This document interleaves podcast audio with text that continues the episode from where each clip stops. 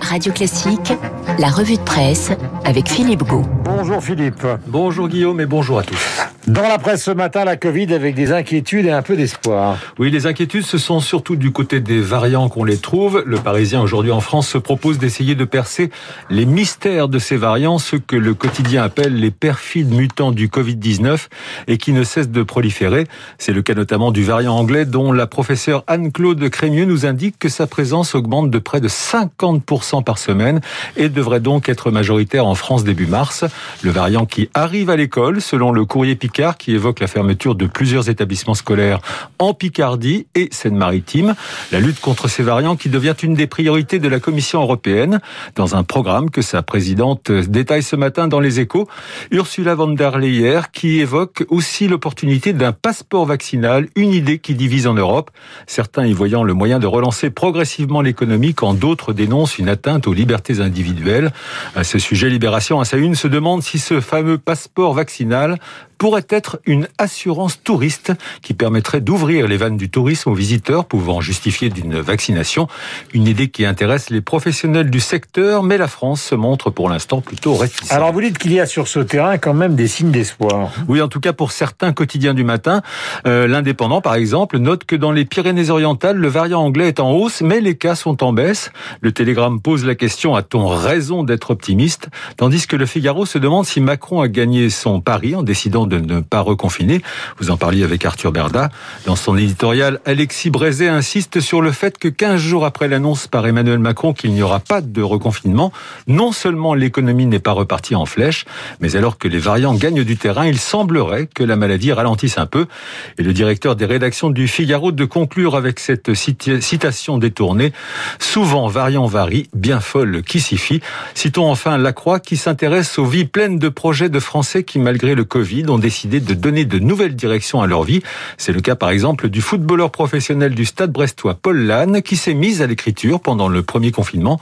Son premier livre Murmure vient d'être publié, mais avoue-t-il, dans le vestiaire brestois, il se fait chambrer. Certains le surnomment désormais Albert Camus, Albert Camus dont on connaissait la passion pour le football. Absolument. En politique à droite comme à gauche, le cœur n'est pas à la fête à un peu plus d'un an de la présidentielle. Chez les Républicains tout d'abord, où la situation est assez tendue, pourtant Christian Jacob, dans un entretien à l'opinion, nie tout malaise dans le parti qu'il dirige. Selon lui, malgré le débat assez vif en interne sur la ligne économique des Républicains, tout va bien. Le pire en période de crise serait, selon lui, de raisonner avec des œillères. Christian Jacob qui ne souhaite pas qu'on évoque de noms de candidats pour la présidentielle avant l'été ou la rentrée prochaine, c'est-à-dire après les élections régionales. Les Républicains qui, selon Libération, ne veulent plus être un parti de mecs et s'organisent pour donner plus de place aux dans la perspective des élections, des élections législatives de 2022. Il serait temps. À gauche, c'est la désunion qui, selon le Parisien aujourd'hui en France, engendre le blues des électeurs socialistes. Le journal donne la parole à des sympathisants PS du Gers et de Seine-Saint-Denis qui craignent une nouvelle élimination dès le premier tour de la présidentielle au profit d'un nouveau duel final Macron-Le Pen. Ainsi pour Fanny, 28 ans, qui vit au Lila, on a l'impression d'être au même stade qu'en 2017. La gauche d'après elle est disloquée, effacée, inaudible. Françoise, retraitée de l'éducation nationale, aimerait qu'un candidat émerge, mais pour l'heure, selon elle, c'est mou du genou. Il y a du nouveau, Philippe Gau, pour la G5 ou la 5G. Et oui, ce sont les échos qui nous annoncent que la 5G commence à gagner les grandes villes récalcitrantes, ainsi Bordeaux, Lyon, Marseille, Strasbourg ou Grenoble.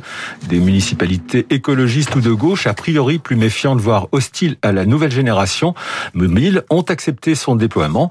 Après avoir organisé des débats citoyens, on n'en est pas encore là à Nantes, Lille, Rennes et surtout Paris, où le dialogue se poursuit entre élus locaux et opérateurs. Et nous revenons au football. Nous avons passé un extrait du fameux match de 2017 avec ce soir évidemment une très belle affiche qui rappelle de mauvais souvenirs, c'est-à-dire PSG Barcelone. En huitième de finale allée de la Ligue des Champions au New Camp à Barcelone, c'est en effet l'affiche de la soirée. Selon l'équipe, Paris doit ouvrir la voie. Paris qui vaut bien un Messi selon le quotidien sportif. L'attaquant argentin qui sera la star ce soir côté catalan, tandis qu'à Paris, c'est Kylian Mbappé qui est attendu comme le Messi. Messi Mbappé, la guerre des étoiles pour le Parisien aujourd'hui en France. Messi Mbappé, un duelo de titanes, un duel de titans pour le quotidien sportif espagnol Mundo Deportivo. Mbappé qui, selon le Figaro, devra faire oublier Neymar, absent ce soir face au géant catalan. Voilà, et pour ceux qui veulent voir le match à la télévision, c'est sur RMC 1, parce que maintenant on s'y perd un peu dans le domaine des retransmissions. Pour terminer, Philippe, vous voulez nous parler de la polémique du Louvre ou d'une certaine salle du Louvre. De quoi s'agit-il exactement? Alors c'est le monde daté de ce jour qui raconte le conflit qui oppose le musée du Louvre à la fondation Cy Twombly, ce grand artiste américain mort en 2011 qui a peint à la fin des années 2000 le fameux plafond monumental de 370 mètres carrés de la salle des bronzes à la demande d'Andy Loirette, euh, d'Henri Loirette, qui était le patron du Louvre à l'époque. Or depuis 2018, des travaux d'aménagement ont été entrepris dans cette salle. Le dallage de marbre a été remplacé par un parquet. Les murs ne sont plus blancs crémeux mais rouge sombre et les boiseries et huisseries qui étaient de la même tonalité claire sont désormais noires. Ne reste de l'état antérieur donc que le plafond de Twombly, mais dans un environnement évidemment totalement différent. Et c'est bien ce que la fondation Cy Twombly, qui gère les intérêts de l'artiste, dénonce dans un courrier adressé au début du mois au président du Louvre, Jean-Luc Martinez. Pour la fondation, je cite, le résultat est que le plafond a perdu l'atmosphère délicate et aérienne propre au projet de l'artiste. Il s'agit donc d'un dommage sérieux infligé à l'œuvre de Twombly en violation des droits moraux de l'artiste. Un affront odieux selon la fondation. Interrogé par Le Monde, le musée du Louvre se défend de cette accusation, précisant que le, que le plafond majestueux créé par Cy Twombly a été intégralement préservé et que les travaux n'ont conduit à aucune altération de l'œuvre. Je ne suis pas certain que la fondation Cy Twombly se contente de ces justifications à faire à suivre. Voilà, c'est ce qu'écrit Philippe Dagen dans Le Monde, grand spécialiste euh, des questions artistiques, euh, que nous saluons ce matin. Il est 8h35. Merci Philippe, on se retrouve demain. Avec plaisir. Avec bonheur, nous allons parler de l'actualité politique euh, avec les invités de la matinale, c'est-à-dire les esprits